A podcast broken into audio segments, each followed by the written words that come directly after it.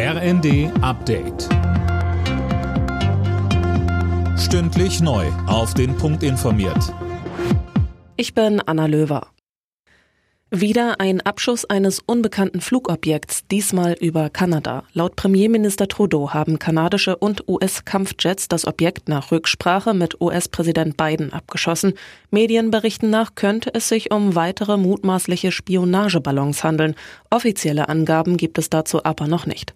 Erst am Freitag hatten die USA ein ähnliches Objekt im Norden Alaskas abgeschossen und vor einer Woche einen chinesischen Überwachungsballon, von dem China behauptet, er habe nur Wetterdaten Daten gesammelt.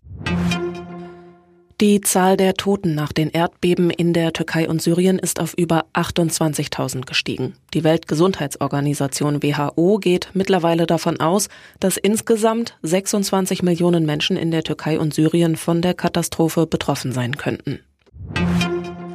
Die Bundeswehr startet kommende Woche mit der Ausbildung ukrainischer Soldaten am Leopard Kampfpanzer. Das berichtet der Spiegel. Geplant ist demnach eine Art Turbo-Lehrgang, Daniel Bornberg. Ja, in nur sechs bis acht Wochen sollen die ukrainischen Soldaten so fit gemacht werden, dass sie den Leopard bedienen können. Außerdem soll das Zusammenspiel mit dem Schützenpanzer Marder trainiert werden. Weil die Zeit drängt, können aber natürlich nur Grundlagen vermittelt werden. Wie der Spiegel berichtet, hat die Luftwaffe bereits in den letzten Tagen erste Gruppen von ukrainischen Soldaten Polen aus nach Deutschland gebracht.